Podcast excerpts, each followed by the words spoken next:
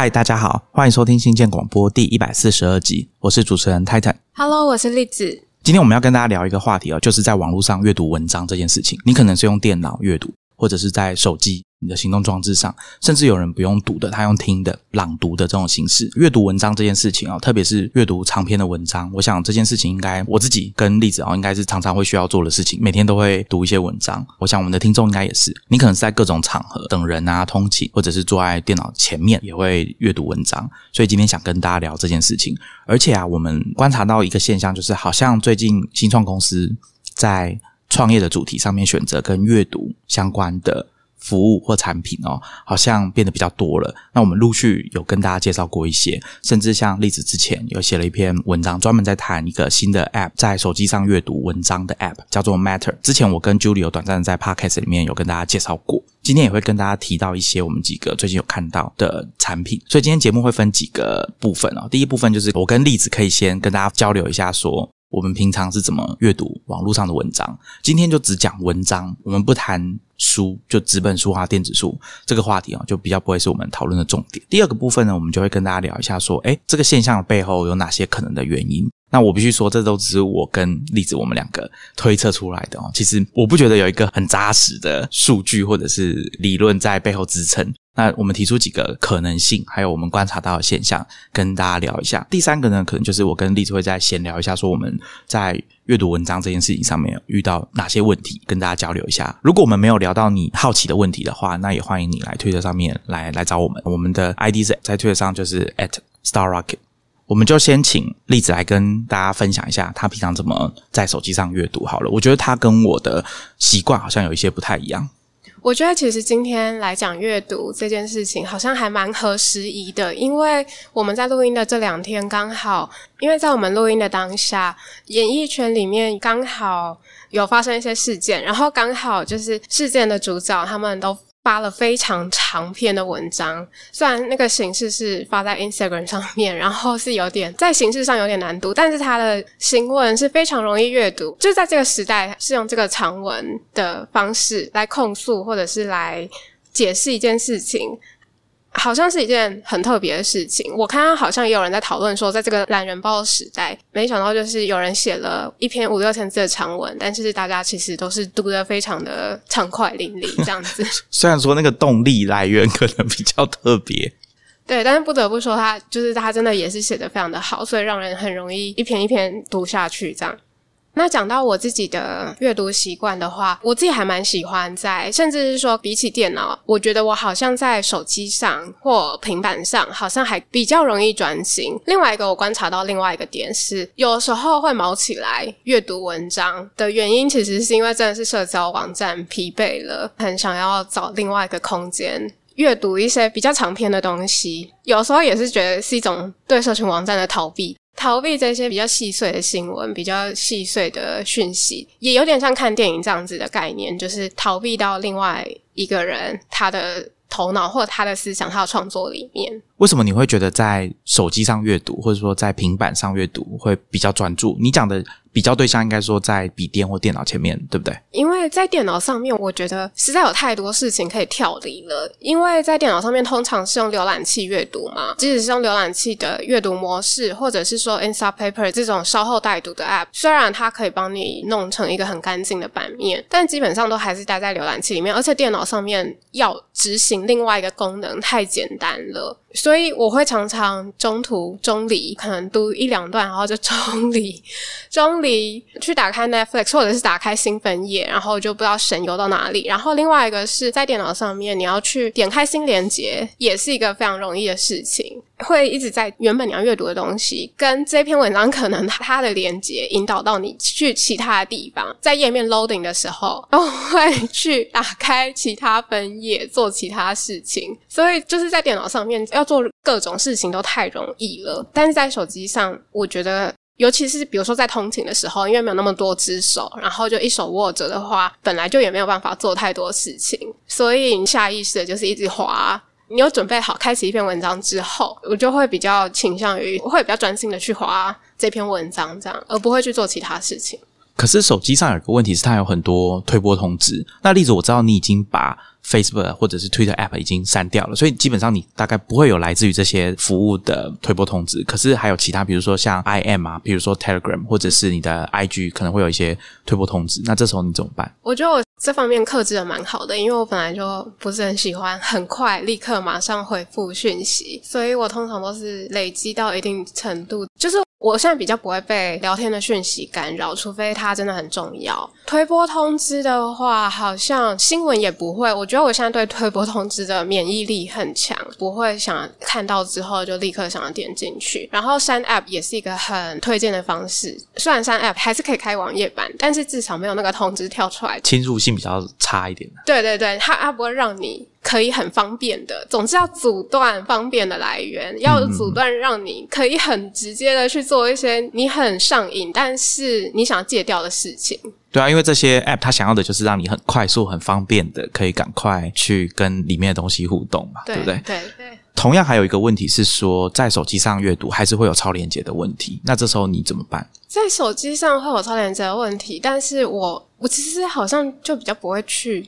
点耶，或者是说把每个连接都点击开的欲望比较没有那么强烈，因为很麻烦嘛，因为手机的荧幕很小，对，所以你如果点开它，全部马上就会占据掉你所有的画面，然后你就必须要等待它把网页 loading 进来，可能是这样吗？对，在桌机浏览器上面，我可能也是会另开新分页这样，然后让它在背景执行。可是因为浏览器它的各种功能列。或者是说电脑上面的各种选项实在是太多了，要在上面很专心一致的做同一件事情，去进入另外一个世界，我觉得好像比较难一点的。除非是看看影集、看电影之类的，但是看影集、看电影，他们就全荧幕。如果说我不是用全荧幕的话，我也一样会分神去做很多其他事情。刚刚例子有讲到说，他在电脑上面阅读文章的时候，可能有时候会因为超连接而分心。或者是最后就没有回头去读那篇文章，把它读完，那可能会因为很多事情中断。那对我来说，最明显的就是包含刚刚例子讲超连接，可能一篇文章里面会有很多超连接。比如说文章要解释一件事情的时候，他可能会谈到一些其他东西，而且会放上超连接。那这时候你可能对于背景你想要了解一下，你就要点那个超连接看一下这个事情是怎么样。所以我觉得往往就会因为这样子。到最后，原本要读的那篇文章根本也没有读完，迷失在其他很多连接里面。那包含像我自己在读文章的时候，可能会想到一些事情，想到一些问题，比如说这篇文章所引发的，跟文章本身可能不见得那么相关，但是对你个人经验或是你现在正在关注的议题，是会让你产生联想的。那我觉得这时候你很难不动手去。Google 一下，去查一下这个相关的资料，或者是文章里面有提到的人名啊，或者是一些专有名词等等的，可能你都会想要去查。这时候就是很容易会有分心的状况。我自己听到有一些建议，当然就是说，如果你要强迫自己很专心阅读这篇文章，有几个方法。第一个听起来最简单，但我觉得实物上比较困难的，就是你都不要去点链接，你就是滑就好了，就是下一页下一页这样子。我觉得这比较困难，因为实际上可能你有些东西你就真的不懂，会影响你阅读这篇文章。有一个建议啊，就是之前我看一个也是一个 podcast 节目的主持人叫 Lex Freeman，他的建议就是说，当他很专心在工作，在做一件事情的时候，他那时候讲的是工作啦，不是说阅读文章。但是他说他脑海里面会有很多想法，会时不时的跑出来。那这件事情，我觉得我们人应该没有办法控制，就是说我的脑袋不要去联想什么事情。我觉得以我目前对自己的了解来说，我觉得这非常困难。所以当他遇到这个状况的时候，他会马上把那些想法先写下来，然后就放着不管，回过头来马上。继续回到自己手上的工作，那就是把想到的东西先记在别的地方。那记下来之后，就回头过来做正在进行的事情。我觉得这可能是一个方法。所以。有时候点开连接，我的做法会是，比如说以 Mac 来说好了，我按 Command 加 Click，就是你在按 Command 然后再点连接，它会再开一个分页嘛。但是浏览器通常会有一个设定，就是说你开启分页的时候，要不要马上跳过去那个分页？所以我会把这个功能关掉，我还是会留在原本这一页。我可能会把这一段有提到的超连接，我自己觉得想要看有兴趣，我先把它点开，但是我不会离开这个页面。那这有一点像刚刚讲那个方法，就是你不要离开。这个画面，但是你可以把那个超链接点开，等文章读完之后，你再回去看那个东西。我觉得这样应该是没有问题的。那唯一可能比较麻烦的状况，就是你真的没有查、没有看，你没有办法继续往下读的时候，会有这个状况。但是这样讲有点武断，就我觉得文章如果写得很好的话，不应该让人有这种状况，就是说你非得中断，然后去查一个东西才再回来读这样子。或者是说，也有可能是这篇文章对这篇文章的要谈论的议题或者是领域真的太陌生了。嗯，对对对，有可能，那就可能自己的能力还不到，所以就可以先把它搁置起来。如果真有兴趣的话，先去找一些比较更浅一点的文章，或者是其他材料来吸收。像我有时候区块链什么之类的文章，就是一些新技术。其实文章我真的看不太下去，所以我有时候我真的看不懂的话，我可能反而会先去看 YouTube，或者是去问朋友，然后脑中真的有一些比较基本的概念之后，再回去阅读文章，才会比较能够吸收进去。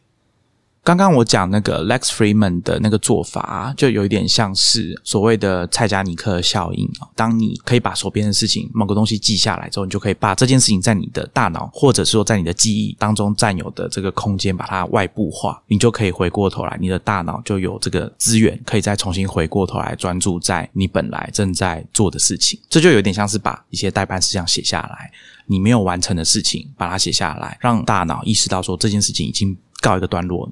我可以再回过头来做正在进行的事情，不然的话，他可能会有一种说法，就是说你的大脑可能会一直在想着那个还没有完成的事情，那会导致你的注意力，或者是就是你怎么讲呢？我们用电脑来讲好了，你的大脑的运算资源没有办法真的集中在你觉得当下比较重要的事情上面。无论是在行动装置或者是电脑上面，然后看到现在比较没有那么贪婪了，就是会看到想要阅读的文章。会先把它存到一个集中的地方。以前是用 Instapaper，然后最近我开始用 Matter，因为 Matter 在行动装置上的阅读体验真的是蛮不错的。等一下我们再比较详细的讨论它。然后通常都是就是在通勤的时候，或者是睡前的时候会阅读一下，或者是早上神志比较清醒的时候，把需要读的东西在手机里面看一下。然后当然在电脑上面也会，但是电脑就是有我刚刚说的一些问题，反而会比较容易不专心。然后我也喜欢在，比如说在通勤的时候，其实是很难做一些注记或者是回应或者笔记之类的。但是我阅读几个段落之后，可能就会稍微回想一下这篇文章在说什么。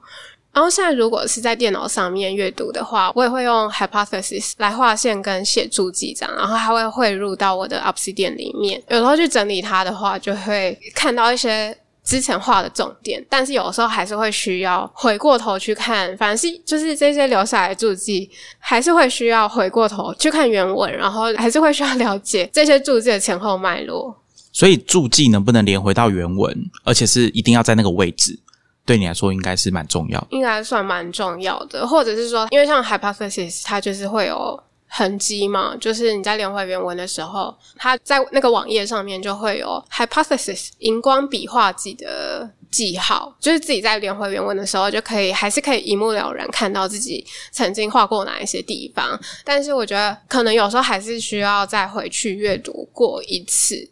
刚刚例子讲的划线的工具 hypothesis，我们在第八十五节的时候，我跟 Julie 有跟大家聊过这个 app，我觉得它蛮好用的。等一下也可以再跟大家分享一下。那例子，你的划线的注记啊，你会把它集中到一个地方去吗？还是说就让它留在像 hypothesis 上面？我会会到 Obsidian 上面，因为它是原始资料一起同步过来，所以就是会有原文标题、原文网址跟画记的那些段落，所以这样子要连回原文也是非常方便的。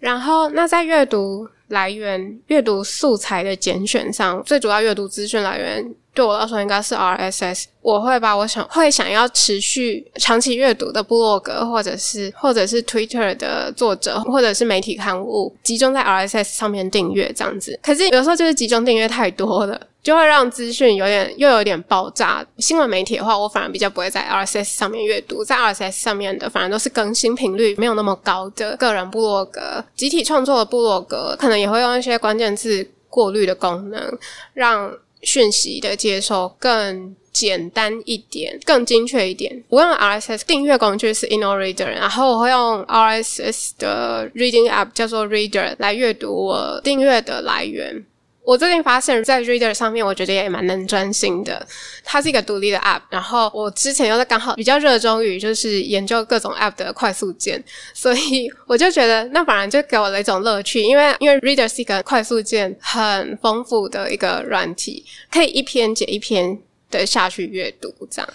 刚刚例子讲的那个 App Reader 哦，它的拼法比较特别，是 R E E D E R。我们之前在第八十九集有介绍过。我想问一下例子，你在用 Reader 的时候，你会开启 Bionic Read 的那个模式吗？不会，我觉得那个你有试过吗？我可能有在其他 App 有试过，Inside Paper 好像也有吧？哦，真的吗？是那个字体会变吗？就是一个单字里面前三个字、前四个字母会变粗。我可能有看过它的。模样，但是我没有真的去看，因为光看他的模样，我可能我觉得我好像没有那么需要或者是喜欢。那好像是对识字困难，还是他的设计好像一开始不是说针对什么，像你说识字困难，应该是他觉得这样子阅读起来效率会比较好。就是有一些单字，比如说 team，可能你只需要看到 T E A 加上前后文，你就知道那个字是 team，你就不用把整个字扫描完这样子。那他的意思就是说，假如已经很习惯阅读英文的话，那这样可能会让你阅读的速度再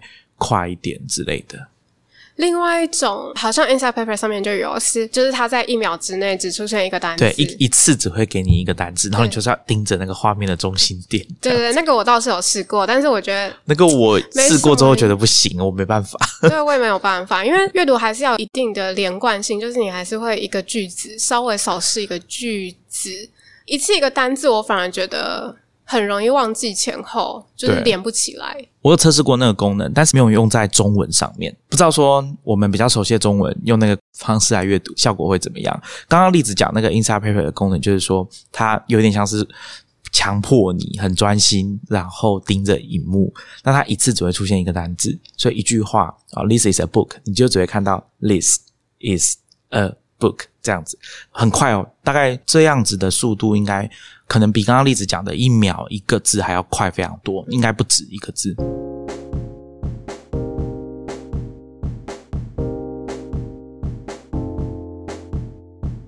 好，那我来跟大家分享一下我自己阅读的流程。可能我的行为或者说我的习惯，可能跟例子有点不太一样。好，我先跟大家解释一下，我平常看到的东西啊，来源可能会是 Twitter 或者 Facebook 上面的一些链接，朋友分享的链接，可能我必须把它点开或者是存起来。或者是刚刚包含例子讲的 RSS Reader，我们之前有跟大家介绍过嘛？就是说我们会把自己关注的来源，如果他有提供的话，我们就会用 RSS Reader 把它订阅起来，并且用这个东西来管理。那刚刚例子有提到说来源太多的话要怎么办这件事情，所以我自己可能就会在这个 RSS Reader 里面再把它分级一下。这个概念就有一点像是之前我跟 Ernest 在聊说怎么设计自己的个人知识系统。里面会提到，就是说你有一个评分系统，可能对我来说就是比较重要的事情，我关心的议题，或者是我觉得这个人写的文章蛮有料的，那我可能就把它放到一个层级比较高的资料夹里面，我可能会比较频繁的去看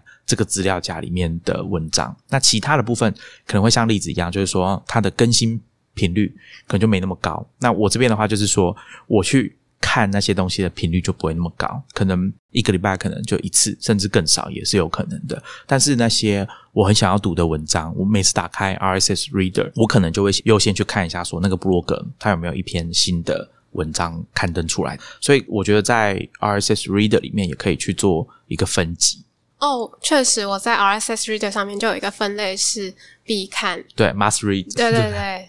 我是把它叫做，因为分类是可以自己命名的，就画一个爱心这样子，可能就是必读这个分类有新文章的话，就先点它。刚刚例子讲的那个加一个符号什么的，有时候是因为软体的限制，它的排序你没有办法自己调，那你就要找一个比所有的文字或者是数字可以排到最前面的东西，那它就可以排在你的资料夹列表里面的最上方。这样，我不知道大家有没有这种经验啦，我自己会这样做，我就是要对我就是要把这个东西排序排到最上面。刚刚讲到在 Twitter 啊，或是 Facebook，或是其他各种来源看到的文章，如果可以的话，我还是一样会先把这些链接存起来。最简单的方式就是先丢到 Inside Paper 里面，在 Inside Paper 里面，它可以设定不同的资料夹。再把文章存到 Inside Paper 的时候，它上面都会有一个画面，就是让你可以在储存的同时去筛选你要把这篇文章放到哪里。哦，因为 Inside Paper 可以让你设定不同的资料夹。如果你什么都不做，它就会放到 home 主画面上面。这个时候，如果有一些文章，我觉得它比较重要，我要读，或者是对我来说有不同的用途，我就会把它放到相对应的资料夹。比如说，刚刚例子有提到这个一定要读的，我就会把它放进去一定要读的资料夹。因为我有在 IFTTT 上面设定，所以当有一篇文章被我放到说一定要读的资料夹里面，它就有一串这个自动化的流程，它会把这篇文章送到我的 Things。啊，就是我的代办事项的 App 里面的 Inbox，这篇文章就会出现在 Inbox 里面，我就会知道说我在处理代办事项的时候，我要处理这篇文章，好阅读这篇文章。那通常我自己比较有可能的去处理这件事情的时间，可能就是就是一天当中真的没什么事情要做的时候，我会去读这篇文章，或者是周末的时候我会去读。那如果是跟工作有直接相关，而且是很重要要赶快读的文章，比如说像我们每周会推荐电子报。我的 Inside Paper 里面就会有一个资料夹，叫做就是给专门用来放可能可以在科技创业周报里面推荐给大家的文章的资料夹。到了每周我们编辑要讨论说，哎，这礼拜要推荐什么文章的时候，我就会去这个资料夹里面找，然后再提出来跟大家讨论。所以我功能上面可能是这样用的，就是说把一些文章经过一些分类，比如说按照我们脑袋里面内建的这个评分系统跟分类的这个系统。把它放到各自不同的地方，那当然没有特别处理的，就是会留在 Inside Paper 里面的主画面啊。就是说我有时候可能偶尔会打开来。然后去浏览一下，因为我自己在阅读这些文章的时候，有蛮高的几率也是在 Inside Paper 里面阅读，因为它的排版会比大部分的网站还要来得舒服一点，而且又有划线跟注记的功能。那这些划线跟注记，它又同时会被我同步到 Rewise 上面。Rewise 跟 Inside Paper 整合的很好的地方是在于，它划线的地方，它也会有一个标记。所以，当你点了那个连接，它也会帮你送回去原本在 Inside Paper 的那个段落。这个部分我觉得算蛮方便的。所以我主要的存放网络文章的起点应该会是在 Inside Paper，就我会先丢进去，然后再按照这个分类。那不同的分类会有后续对应的，可能是自动化流程，可能是我手动的流程。再来就是我可能会在里面阅读，使用它的划线跟注记的功能，这样子。再来另外一种状况哦，就是当我发现这篇文章很长的时候，但有有的时候啊，有些英文的文章，我除了把它存到 Inside Paper 之外，我还会把它送去其他地方。比如说像之前我跟 Julie 在一百零一集跟大家介绍过 OD Blocks 这个把文字转语音的服务，它的语音效果我认为是很自然的，远比 Inside Paper 提供的作业系统内建的语音还要自然很多。所以有时候我会把一些文章。传送到 OD Blocks，而且 OD Blocks 有一个很棒的功能嘛，就我们之前有跟大家介绍过，它可以把你传送到那边的文章变成一个 Podcast 的节目让你订阅，所以你就可以用你的 Podcast App 去收听它朗读的内容。这个好处就是它会产生一个叫做 OD Blocks 的 Podcast，所以你就可以去订阅这个 Podcast 里面的节目，就是每次你传给 OD Blocks 的文章。那另外一个就是刚刚例子有跟大家介绍过的 Matter，我现在开始也会把一些文章丢到 Matter 里面。我要用的功能主要应该也是在它的朗读的功能里面。我有时候 OD Blocks 的 credit 啊，因为 OD Blocks 现在是要收费的，好像一点是可以转换成长度大约半小时的文章，然后一点的价格好像是零点九九美元吧。那你可以用订阅制的，就是告诉他说你一个月要买多少这样子。如果我用完了，我就会转去用 Matter。Matter 它现在免费，所以你还是可以用它的文字转语音的功能去收听。我记得 Matter 有做一个比较好，是它也可以在 App 里面直接调速度。就是我想要补充两个，后来觉得好像这样做也不错的阅读习惯。一个是我很容易就是很冲动的把一篇文章存下来，所以会累积非常多。然后累积非常多的时候，就不会想要去读。但是我现在的方法就是让它到处都是，就是我在 Inside Paper 上面也会存，然后会把它放到像刚刚泰森说的 Things 里面。但我就不是用你刚刚说用 FTTT 这样，但是我反而是就是当下看到，然后我觉得我一定要。阅读对吧？一定要读的嘛，对不对？对，其实现在比较好的做法，应该是当下想读的话，就把它读完；有时间的话，就直接把它读完，然后不要再把它丢到 Answer Paper 之类的地方。但是如果真没有时间的话，然后那篇文章我又觉得很重要，很重要，而且我很喜欢，而且我自己或工作上一定都会有收获的，我就会把它 存到 Answer Paper Matter Things。我全部都 会存，然后就是让它无所不在。这样子，我真的后来有去把它读完的几率应该是比较高的。另外一个方法是在阅读的时候，会常常读第一遍的时候，可能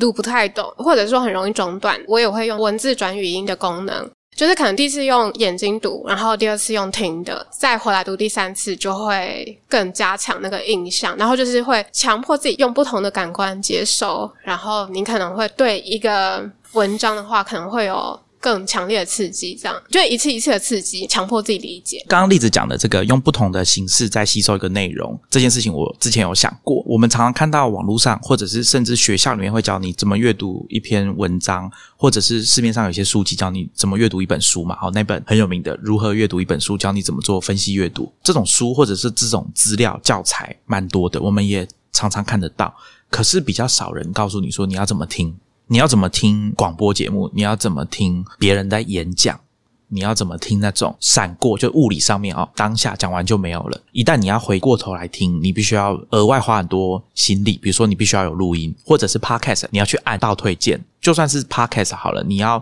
听前面的段落，你也要去按回转这个键嘛。所以它跟阅读不太一样。阅读你用眼睛看，你就视线移动一下，或是翻页就好了。可是如果你在听人家做演讲，你错过就没有了。就是你专注度，或者是其他可能参考的东西，可能听过过去了，就当下你是没有办法马上再回去查看的。所以我自己感觉啦，比较少听到大家在教，或者是说分享说，哎，那我要怎么听？我比较能够掌握重点。这个困难在哪里？或者是上课的人表达的没有很好，导致大家听不太懂这种状况？我觉得好像大家比较少去检视这件事情，可能听起来会很奇怪，就说哈，你听广播还要教人家教你怎么听，很怪的这种感觉。但我如果我们把听的工具运用在阅读文章上面。那我觉得它的重要性就变得比较高。就是以前可能大家在听音乐、听广播，大家的直觉可能不会说它很重要，可是上课的时候应该蛮重要的吧？就是，但我我自己的经验是，好像比较少人在谈这件事情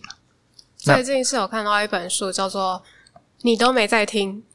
那那是一本翻译书，但是中文命名就叫做“你都没在听”。虽然它主要层面是在讲沟通，比如说我虽然在听泰坦讲话，可是我没有真的听进去，或者说以前上课的时候，虽然人在课堂里面，但是老师在说什么，就是我根本就是分心了。这本书可能也有提到一些要怎么聆听一段比较长的话，或者是说把别人的话真的听进去。我觉得这里面可能也有一些跟把文章转成聆听的模式。可能有一些是可以参考的地方。我觉得我可能再修正一下我刚刚的说法好了。我的意思是说，如果要把本来是用眼睛阅读的内容，把它变成用收听的话，它需要的技巧跟需要注意的东西，可能跟我们用眼睛阅读文字不太一样。但是我相信市面上已经有很多。书籍在教你怎么聆听别人讲话，这个应该是有的。好，但是呃，如果是纯文字的内容，因为大家知道说文本上面的用字遣词跟我们用讲话的讲出来是不一样的，所以我觉得应该不能够直接的转换。比如说，我们之前在科技创业周报有跟大家推荐一篇 wallpaper，去苹果的总部 Apple Park 采访他们的设计团队。那那篇文章里面常常有一个状况是在某个段落。会采访两个人，那可能某个受访者他讲了一件事情，这个文章的写法，我们很常看到的书面的写法是先 quote 一句话，用引号讲了什么，然后在这段话结束之后才会说，哦，受访者 A 是这样说的。接下来他会又 quote 另外一句话，然后一样在这句话的最后面才会说这个受访者 B 这样子说。所以当你在听的时候，有我自己的经验就是你可能会有点错乱，就是啊这段话到底是谁讲的？因为两段话的中间有一个名字在中间。那可是你在阅读的时候要确认这件事情就很简单，你就再稍微看一下确认一下就好了。因为它有很多阅读的，就在书面上会有很多符号的提示吧？对，就是引号跟引号之间会有。自己就会很明显知道这段话是在引述，对，或者是我们之前在讲有声书那一集有提到，就是很多书籍要转成用朗读的时候，很麻烦的部分就是那个代名词的部分，它必须要重新处理过，不然直接念出来一定会听错的。所以有声书真的不是 直接转过去就好了。所以文章其实也一样，就像我刚刚讲那个采访的文章，有时候也会有这种状况。所以我觉得这个可能没有那么简单，说直接拿来用。但是就像例子刚刚讲的，反复听的时候，因为有时候你不想要直接重新读那篇文章再读一次，你可能可以用听的。以英文文章来说好了，我觉得用听的可能会稍微快一点。就是我可能第一次先用听的，第二次用读的，或者反过来先用读的再用听的，因为。加上中间如果有一些中断，比如说我我必须要去做别的事情，没有办法在电脑前面或者是盯着手机，但我可能还是可以继续用我的耳朵，那我就会把它切换成用听的方式。比如说下班之后，或者是通勤回到家，那可能场景转换，有时候就是从看的变成要用听的。收听的话，其实现在大家应该有发现，说包含台湾有越来越多的新闻媒体，他们在提供文章的同时，也会提供朗读的版本，可能是真人朗读，可能是机器朗读的。以新闻网站来说，可能像台湾的话，中央社啊、经济日报这些有朗读版本。英文的话，像华尔街日报啊，我会直接用 App 里面有内建这个朗读的功能，但是纽约时报反而没有，所以可能你要去用他们之前收购的新闻媒体的朗读 App 啊，叫 Audm A U D M。我们在博客上面有介绍，我们会把链接放在 Show Notes，有兴趣的听众可以去找来看看哦。因为我自己的经验就是，身为一个英文没有那么好，然后阅读起来速度没有那么快的人来说，有时候用听的，我会觉得比较有效率一点。虽然说我好像应该要去锻炼自己的阅读能力，然后。但有时候用听的，我觉得比较快。我觉得听朗读是蛮好，像我在读《纽约客》的话，可能我也是觉得用听的会比较快，因为有些文章都非常的长嘛。用听的，我觉得有助于我去阅读那篇文章。我觉得有一个很大的不同是，阅读长篇文章用读的还蛮容易中断的，然后用听的反而会继续听下去。所以在于完成率的问题，我觉得用听的好像比较高。我自己觉得长篇文章用听的，我会比较觉得说，哎，好像首先它进展的会比较快，然后可能有一部分像刚刚例子讲的，往下读的几率会比较高。我觉得可能原因当然就是在收听的时候，你没办法去点超连接。就对对对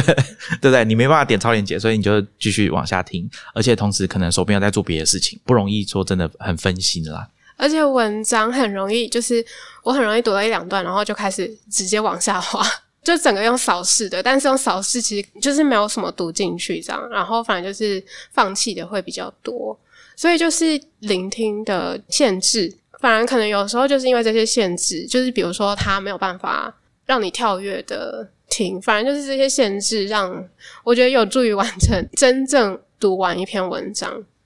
我刚刚讲的大部分都是在手机上面完成的事情。那当然，Inside Paper 有时候会打开电脑阅读。那我这时候可能呃一边会打开我的 Draft 或者是 Room Research 啊，可能一边读的时候画线啊、注记或者是写下一些。自己的想法，这是在电脑上比较容易做到的事情。可是，在手机上，刚刚例子有提到嘛，就是手机荧幕比较小，所以如果你要同时做那么多事情，其实是有时候是反而是不方便的。那这时候可能要么就是你会被迫要中断一下。我觉得当下有些想法，我自己现在的状况是，我会倾向先暂停阅读，然后把那件事情记下来，啊，再回过头来往下读。我比较没有那种说，一定要把这篇文章读完。然后再来做别的事情的这种习惯，或者说对自己的规定这样子。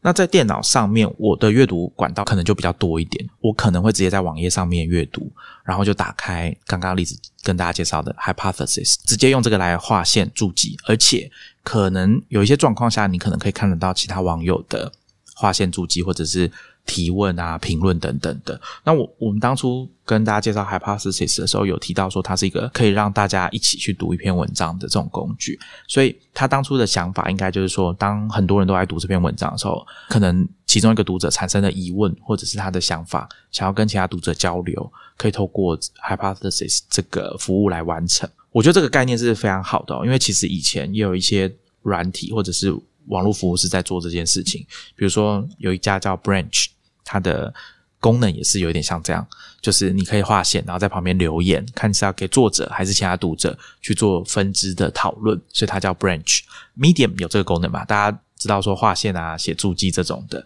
那只是说 Medium 的就仅限在它的平台。虽然 Hypothesis 是跨平台的啊，它是存在整个网络上面，可是我觉得它的使用者还是太少了。以现阶段来看，即便是英文的内容，很多文章其实。可能你在网络上蛮常看到别人在讨论的，但是你把 Hypothesis 打开，你你可能还是没有看到有太多人在上面留言或者是发问等等的。我觉得这比较可惜啊。那看他们之后发展，因为但反正 Hypothesis 是免费的，就是看有没有可能阅读的风气或者这个产品越来越多人使用，它会在这方面的功能会变得比较实用一点。刚刚例子有提到说。是不是要在很多地方都把这些文章就撒出去嘛？那对我来说，现在是比较重要的，就不会是说有有没有把这些文章集中在同一个地方。我觉得我可以让它散落在不同的地方，或者是我可以在不同的地方阅读。但重点是我读完之后，这些记录要可以同整到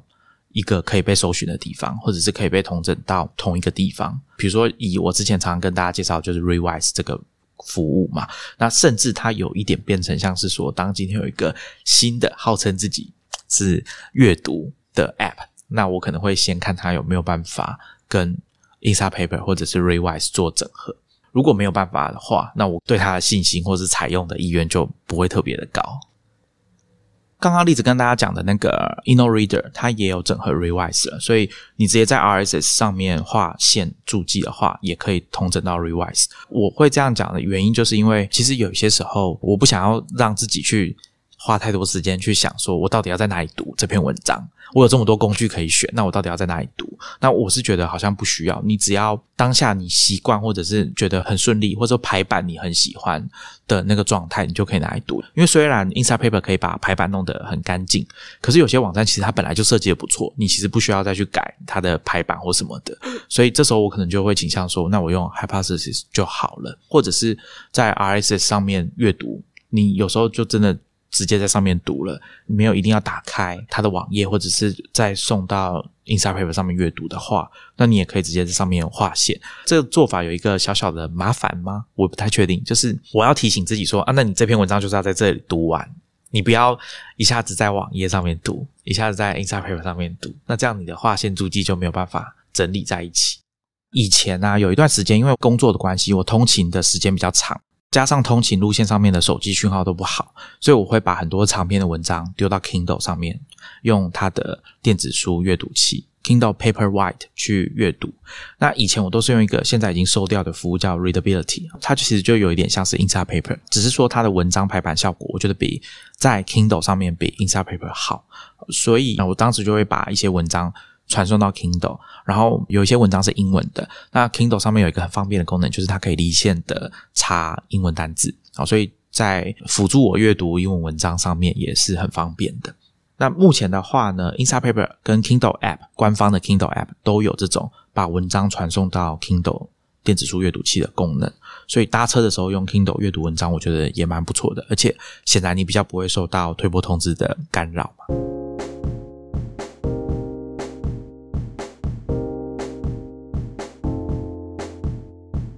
刚刚我们大致分享过我跟例子阅读文章这件事情的一些经验啊，或者说我们使用的工具等等的。接下来我们想跟大家聊一下，说，哎，为什么最近几年好像有比较多这种以阅读为主的这种 App？相关的产品出现，这样早年我记得 Read Later 这类型的 App 出现之后，留下来的可能就只有 Instapaper 跟 Pocket，其他像我刚刚讲的 Readability 就在过程中就倒了，就收起来了这样子。那甚至其实 Instapaper 自己的命运也蛮多舛的，就是转手过很多次。那 Pocket 目前为止啊，就是现在在 Firefox 底下这样子。我不知道例子你是什么时候有注意到说好像有。比较多 App 是在讲说，我们的主要功能是让你好好的阅读一篇文章，或者是让你可以在阅读文章的同时跟其他人交流等等。其实就也是这一两年，像刚刚有说到的 Hypothesis，其实它已经存在非常久了，但是我是到这一两年才比较真的又开始用这个服务。其实这些服务，像是一些书签服务或者是稍后带读服务，也是存在很久了，自己也使用很久了。但是确实觉得这是一一件好像很简单的事情，好像没有什么可以再突破的地方了。但是今年又看到一些像是 Matter 这样子强调原生体验、行动装置体验，然后他们也确实目前就是真的只有 iOS 跟那个 iPad 版的 App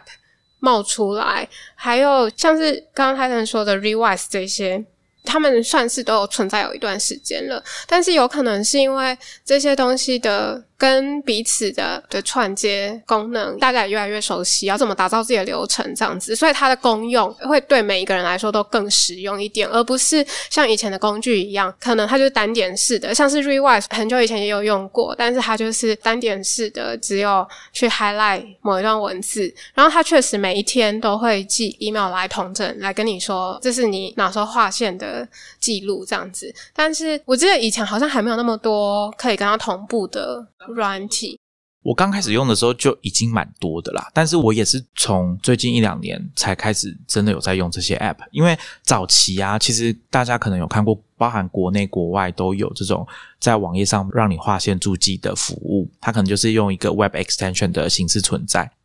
但是问题就像刚刚例子讲的，它没有办法很好的跟其他的产品做整合，大概大部分的东西都是保留在他们自己家里面。那你在运用上面就会显得比较没那么方便。那以 Revise 来说好了，它不仅尽可能的去会着你划线的内容，从网络的文章。或者是电子书，它电子书现在有支援的应该是 Kindle，还有苹果的这个 iBooks，或者是 EPUB 的格式的电子书，它也可以。那只是说，像大家国内比较熟悉的中文的电子书，像 Kobo 或者是 Remove，它可能就没有做直接的整合，在使用上面就没有那么方便。那它的另外一个好处就是，刚刚我我跟栗子有提到，就是 Revise 的划线跟注记的内容，它可以汇出同步到。Obsidian、Notion 或者是 Roam Research 等等的新兴的笔记软体，所以在使用上，自然的你就会觉得说，那它的效益应该会比单纯的放在某个地方还要来得好。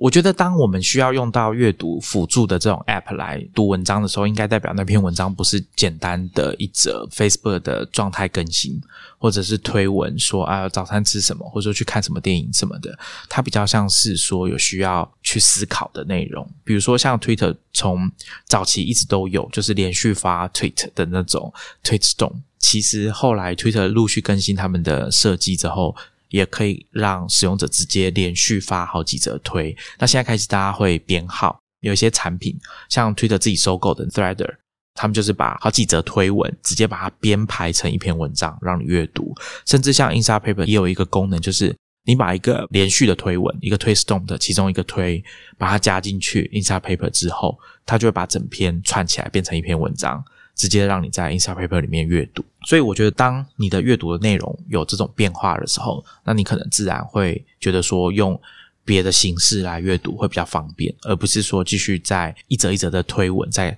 阅读这样子。那像 Facebook，我是觉得比较特别，就是他应该明明知道说有蛮多人会在上面写长篇的文章，可是他在阅读的形式跟可以设定的部分，或者说提供相关的功能是。相对来说很缺乏的。虽然说他买了很多家公司，我刚刚讲 Branch 也是 Facebook 收购，可是你大概 感受不到说上面有任何相关的功能。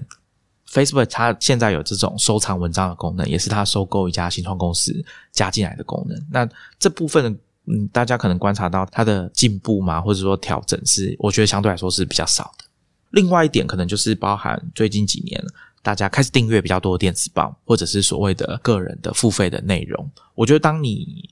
有比较认真想要读这些文章的时候，那可能你需要的辅助或者你想要使用的功能可能会比较多，就不是单纯的我读完就好了。比如说，就比较不是我读完一篇新闻报道就好了，我可能还有一些后续想要做的事情，或者是我在阅读当中，像有人可能习惯会想要划线啊，或者是注记。或者是尽量透过这些阅读的素材刺激自己的思考等等的，我觉得这些应该都是呃导致说我们需要比较多 App 去多做一些功能，多做一些事情。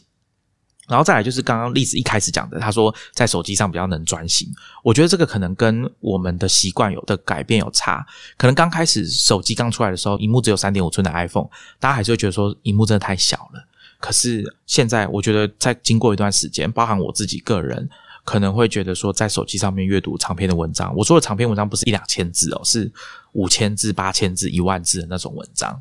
我是可以在手机上面阅读完的。那甚至以前在当记者的时候，也会在手机上面直接把稿子写完。是有做过这件事，就是一边坐在游览车上面那种很颠簸的路上，但是那时候是没有办法使用，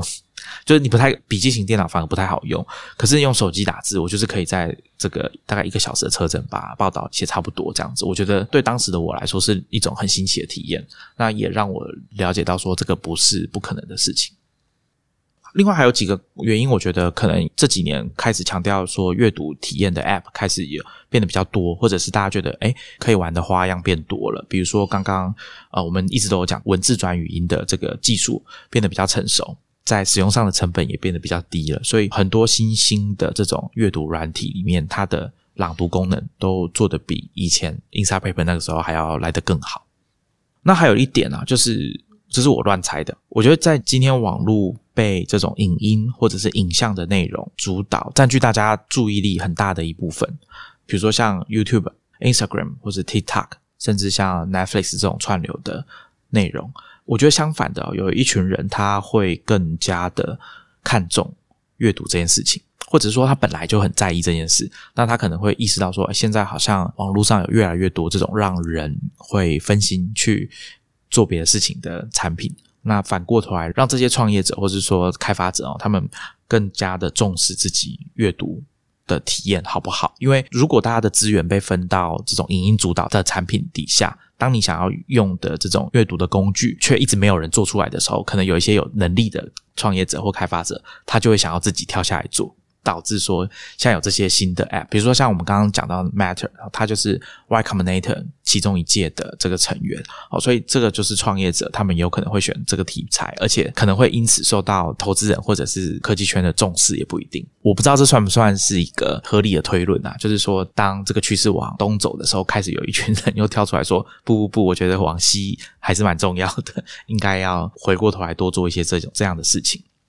比如说，像你看 Stripe 这家做金流的公司，它还要出杂志，还要开出版社。虽然说他做的杂志是给软体科技产业看的为主，但是他开的这个出版社，你很难不把他跟他们的创办人 Collison 兄弟爱看书这件事情结合在一起去思考。就是他们可能觉得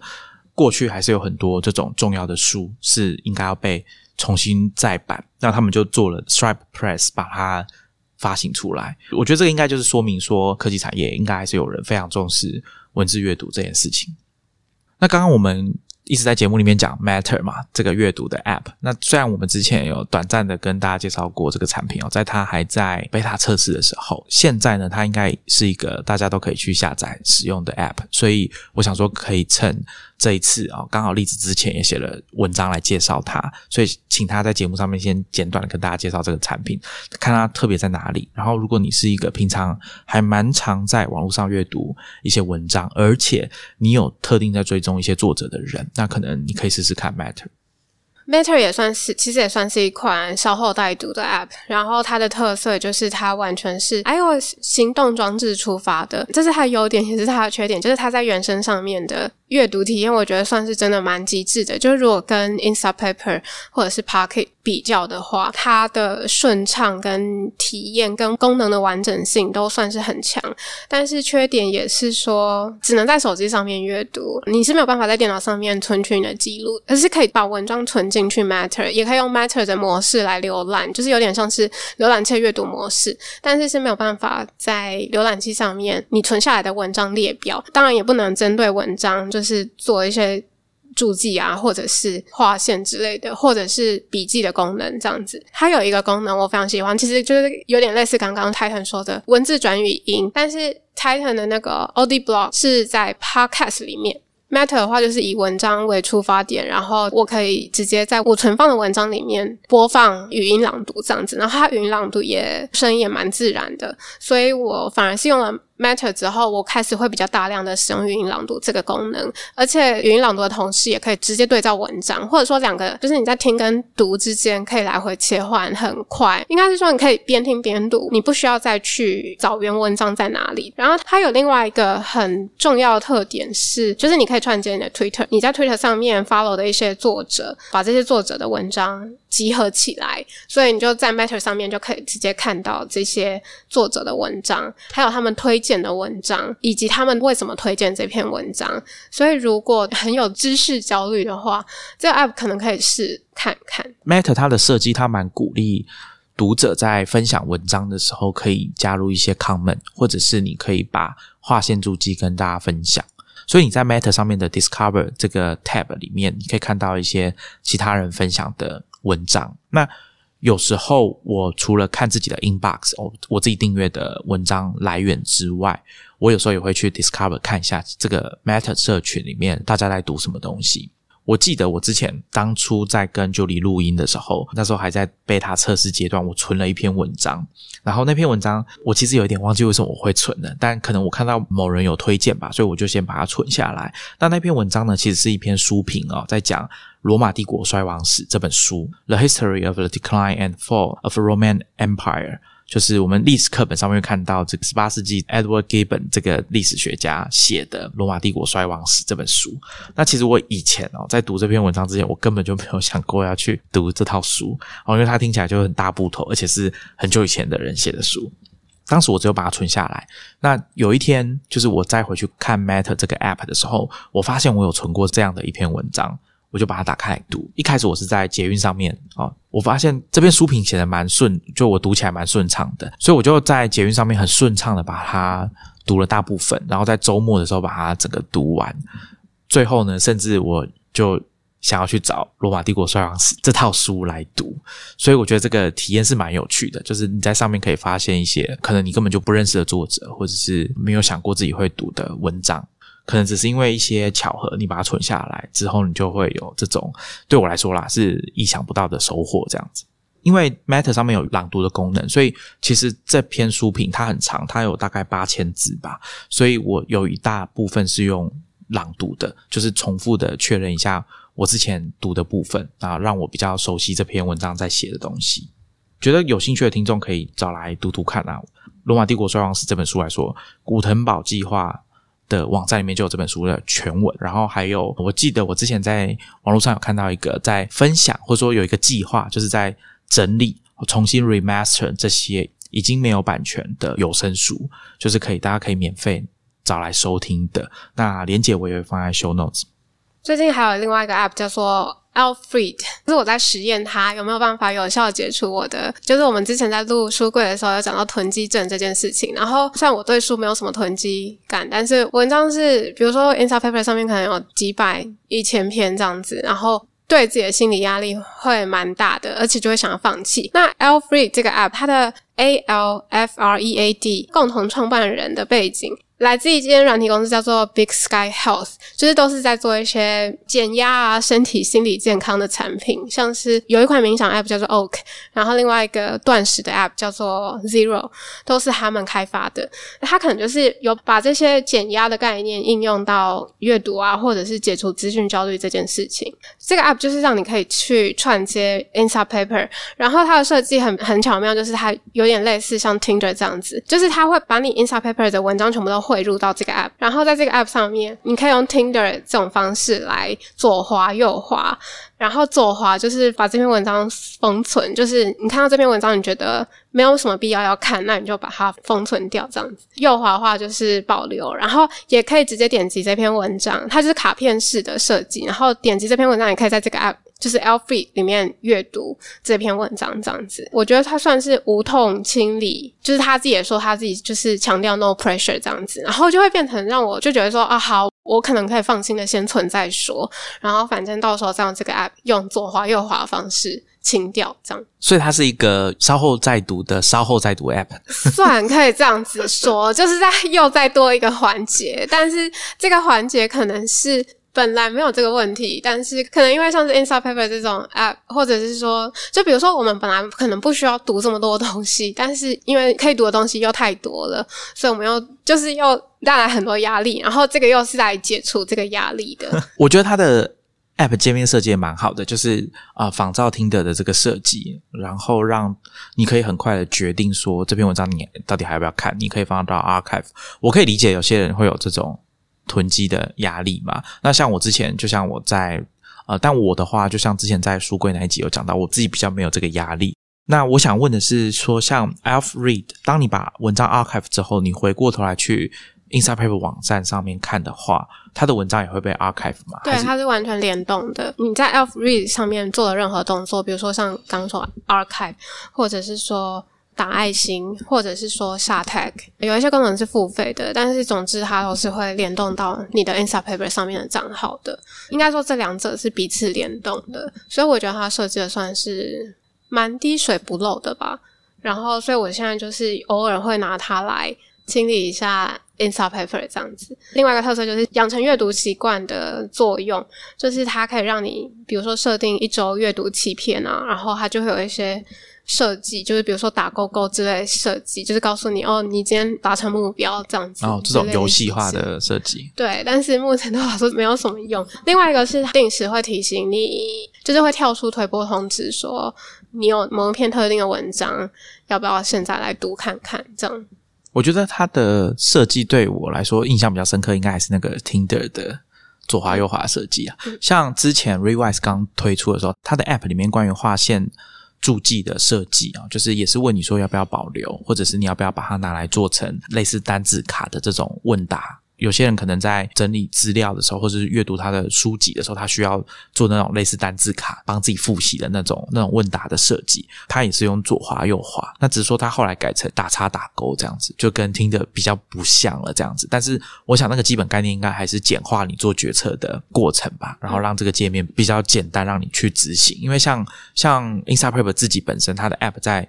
Archive 文章，或者是在促进你阅读这方面，它的设计比较没有琢磨。加上他自己团队，我刚刚有说嘛，他命运比较多舛，一直在转手。团队说他们在过去的这一年，二零二一年一直在调整他们基础架构，那甚至还要把之前已经被舍弃的 Web Extension 加回来。所以他们可能在明年二零二二年，可能开始会增加一些新的功能吧。我想，不然的话，我会觉得说他们真的的确很久没有什么进步了。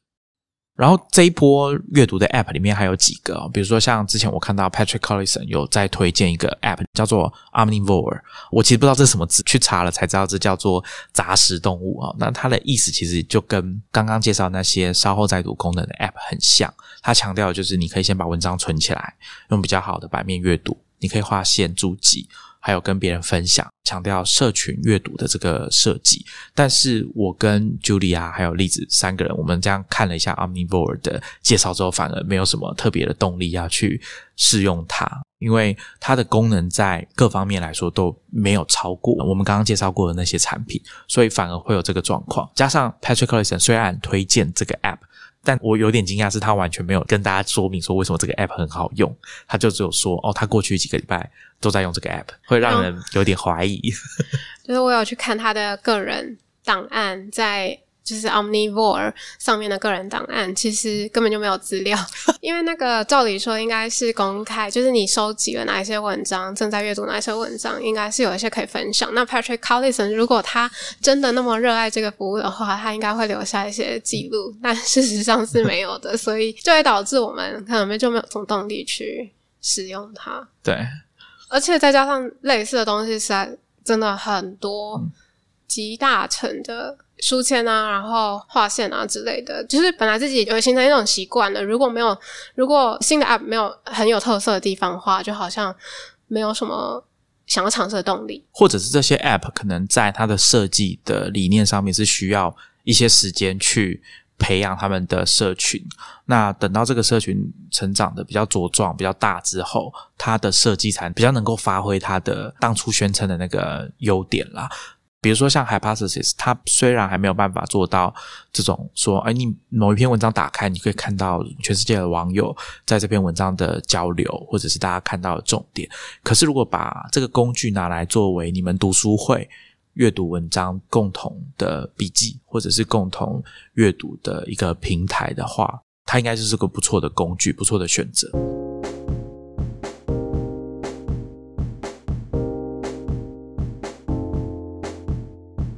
好，所以以上呢，大概是我们把最近看到几个啊强调阅读体验的 App 跟大家介绍一下。那有兴趣的听众可以去下载玩玩看，然后来跟我们分享你使用的心得。但是如果你本来就有一套自己的这个体系的话，然后也运作的很顺畅，那我觉得是不用再特别花时间去尝试，那应该也是没有关系的。然后我我发现我刚刚忘了问栗子一个问题哦，栗子你是大概什么时候发现你可以在手机上阅读长篇的文章？可能是在换比较大荧幕手机之后吧。哦，好像蛮有道理的。就是从直接从 iPhone SE 跳到 iPhone 十一，荧幕瞬间算变得蛮大的。其实也不能说完全是从转换手机开始，因为像是在 SE 的时候，可能就会用 Instapaper 来阅读了。但是确实可能是在换新手机之后，阅读的时间可能会变得更长一点。我自己应该是开始用 Instapaper 那时候开始，就觉得可以在手机上面阅读比较长篇的文章，所以大概就是二零零九年那时候吧。那时候的手机还是三点五寸的，就比较小。可是我觉得阅读文章，当你进入那个。Flow 的时候，三点五寸的荧幕对我来说应该就算可以好好的阅读了。除非说真的那篇文章非常的晦涩难懂，或者说自己精神不好，不然的话，我觉得在手机上阅读应该是可以做到的。我自己已经算是比较早习惯这件事情了。但是讲长篇还是有差别嘛，两三千字跟五千、八千、一万字比起来，我觉得还是有差。但是因为现在的媒体啊，像《纽约时报》，他们在周末不是会有他们的杂志嘛，《New York Times Magazine》，那上面其实就有很多专文是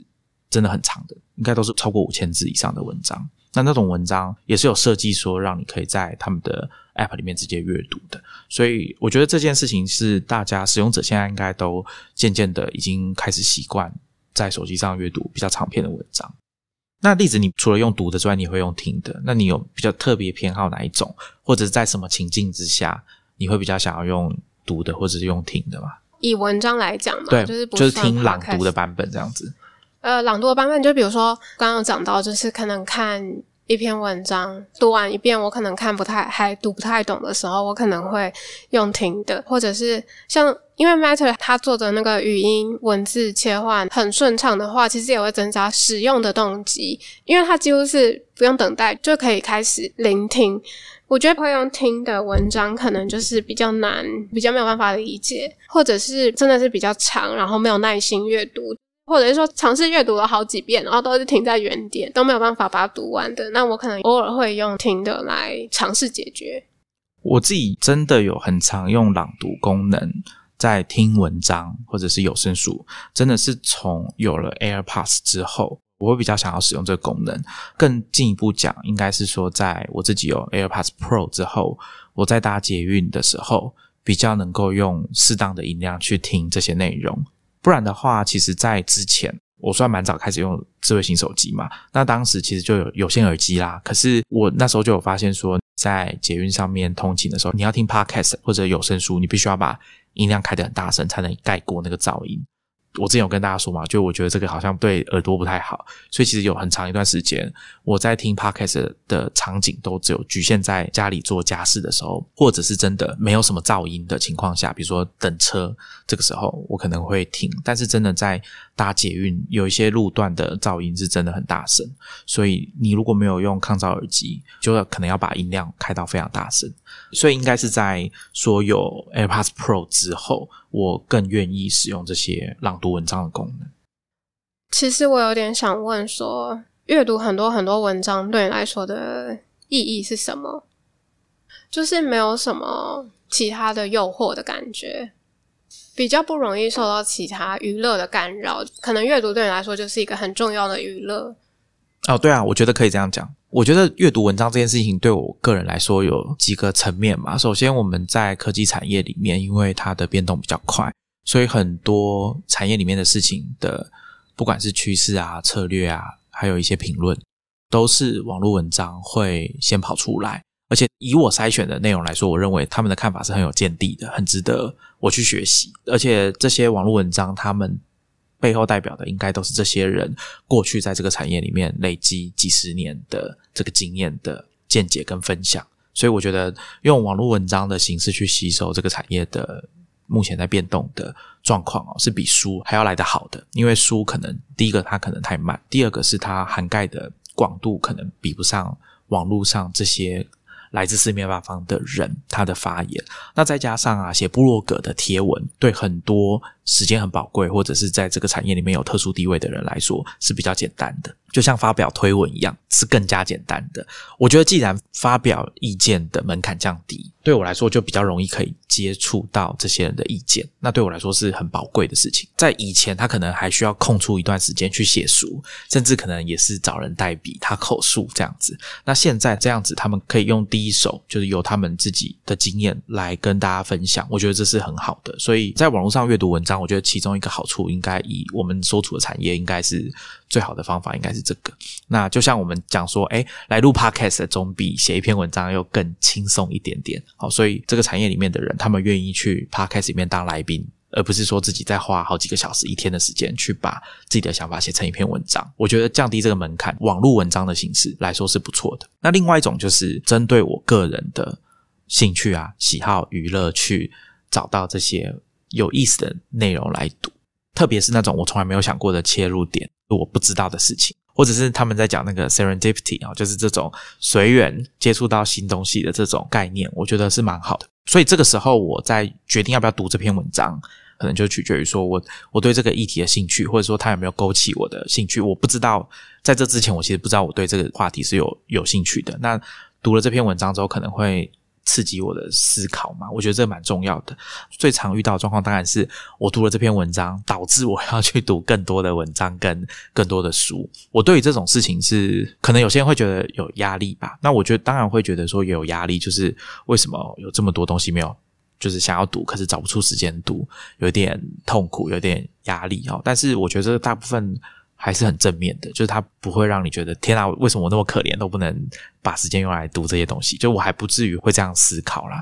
像我之前读《纽约客》有一篇文章啊，叫做《The Most Ambitious Diary in History》啊，历史上最具野心的日记。我 我其实看到这标题的时候觉得蛮有趣的。它其实内容是在讲一个大学教授、文学教授，他长期以来过去几十年累积下来写的日记。那这位教授呢，他被认为是某一个作家。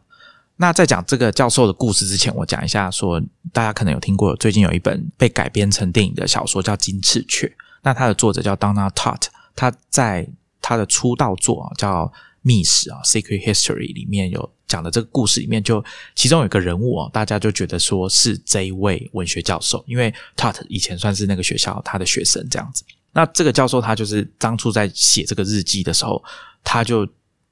觉得说他的日记以后如果有人来研究他的日记的话，可以从研究这个日记里面的过程中诞生出一本伟大的作品。他等于是说把自己的日记当成一个很好的素材来写这样子。那他做的记录是很详尽的。那这篇文章里也有提到说，历史上有一些呃很喜欢做记录自己发生过哪些事情的人。那他们的一些记录，那我也才知道说，原来像我们网络上会去买的这个图库，Get Image 这家公司，他们是会去收购像这样子的人写出来的日记，所有的文件哦，就这个人此生所有的文件能买的，他们把它买下来，然后放在那边，按照这一位作者他自己的心愿，可能说他过世几年之后，这些日记可以公开，人们可以去研究他写的日记。的这个内容，那我对于这样子的记录本身是觉得蛮有意思的。就是说，毕竟其实我们可以理解说，当事情发生的这一瞬间，比如说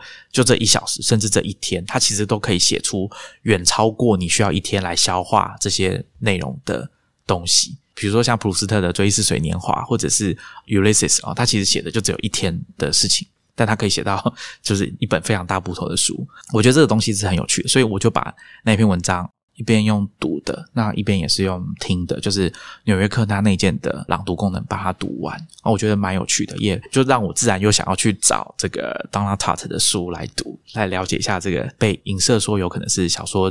角色里面的人的故事这样子。所以我觉得有时候这种意外，还有我前面跟大家讲这个罗马帝国衰亡史这种，我觉得就是阅读这些啊网络文章。会很有趣的地方，它是对我来说啊，它它它可能胜过蛮多其他娱乐活动的。但是在过去这一两年，我有意识到一件事情，就是说我显然花很多时间在吸收各种资讯，在阅读，不管是书或文章。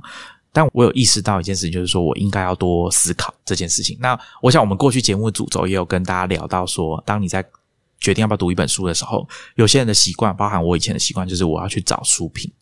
但是也应该要花一点时间自己去读一下，自己做判断，说凭着我自己的能力，我能不能决定这本书对我来说是有用的，买了它回去阅读不会后悔，不会浪费这一段时间。那我觉得这个是蛮重要的。转换到阅读这件事情的话，就是说，那我好像在针对这些议题上面，我应该也要多思考，多花一点时间在思考上面，不要把所有的时间都拿去阅读，拿去吸收资讯。我不知道栗子，你有这种想法吗？想东西跟创造东西吧。我觉得像是阅读啊，小时候很喜欢阅读，可是长大之后反而会比较想热衷于用手可以创造东西。以前没有什么耐心做，比如说什么画画啊、陶艺啊之类这些，我可能反而会想要花更多时间在这些东西身上。你说动手做这件事情？对对对对对，动手做。OK OK。然后阅读，我觉得在读到自己有兴趣，或者是像刚刚你说的最有野心的日记，这些当然是阅读的乐趣。但是当阅读变成一个工作的时候，不免还是有一些我为什么要花这么多时间在上面。我觉得这个是一个大家应该多少有类似经历的事情，就是说，就就像阅读的素材来说好了，你总会觉得，哎，不是工作要读的东西，好像看起来会比较有趣，可以这样讲吗？哦，对了，也是，比如说今天如果我正换去那个比较文艺媒体，然后我要每天都看《纽约客》的杂志，或者说我的吸收来源完全都变成这些杂志的话，那也许我会开始生厌。对啦，这确实是。你会觉得讲科技财报的文章会变得比较有趣？对对对，没错。所以要避免自己生厌的方式，可能也是不同领域，可能偶尔也可以尝试一下。不要轻易的跳入自己本来就有兴趣的领域，不然的话，它会变成你可能会丧失你的兴趣。好，那我们今天跟大家闲聊了很多东西。我们在网络上阅读文章，特别是在手机这个行动装置上面阅读文章这件事情，还有跟大家聊几个我们最近看到的一些跟阅读有关的 App。欢迎各位听众，就是如果你自己也有属于你自己觉得很特别，或者是。你有想要跟我们分享你在手机上面，或者说你在阅读网络的文章啊，特别是长篇的文章，有一些心得或想法，或者是你觉得说，就像例子一样，你有囤积的困扰啊，也欢迎你来推特跟我们分享。好，那我们今天就跟大家聊到这边，我们下一集见，拜拜，拜拜。